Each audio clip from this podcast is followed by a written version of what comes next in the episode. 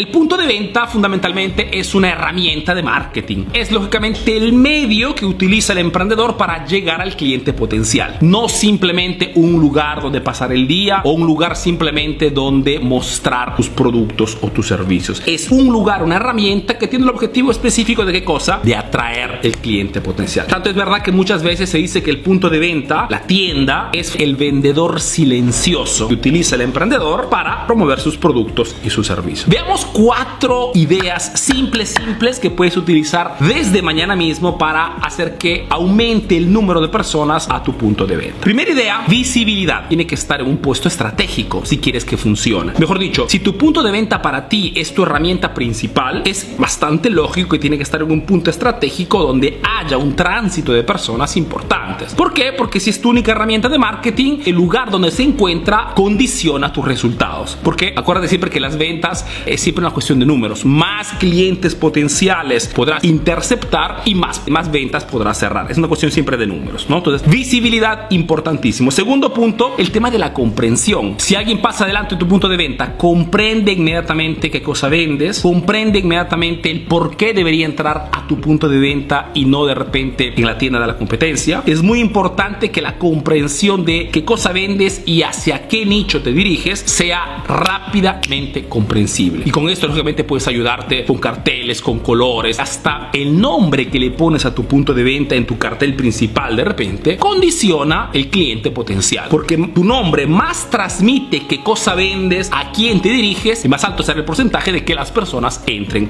a tu punto de venta. Precios y productos ganchos. Si quieres que tu cliente regrese más y más o quieres atraer el mayor número de clientes al punto de venta, acuérdate siempre que tienes que darles un motivo. La gente no se mueve por su cuenta. Tienes que ser tú que creas las condiciones para que el cliente quiera entrar a tu punto de venta. Tienes un escaparate, puedes utilizar ese lugar específico visivo para transmitir a tu cliente de repente eh, un precio especial y que puede entrar para aprovechar de esa oferta. Número 4, marketing sensorial. El marketing sensorial condiciona el número de personas que entran a tu punto de venta. El primer punto es el tema del olfato. Si puedo darte un consejo, es muy recomendable que utilices un perfume particular para tu punto de venta. Si trabajas también sobre este aspecto del olfato en tu punto de venta, contribuye seguramente a que la experiencia de compra sea siempre mejor, ¿no? Respecto a una experiencia normal. El segundo punto después del olfato es el tema del oído. Acuérdate siempre que el oído también es otra, otro sentido muy fuerte y puedes aprovechar de este canal para qué cosa? Para utilizar dentro de tu punto de venta una música que ponga cómodo al cliente. Según el rubro en el que trabajas, pues puedes tranquilamente. Quien tiene, por ejemplo, un centro estético lo sabe muy bien. Centro estético normalmente utiliza músicas relajantes. ¿Por qué? Porque el objetivo es el de que el cliente tenga una experiencia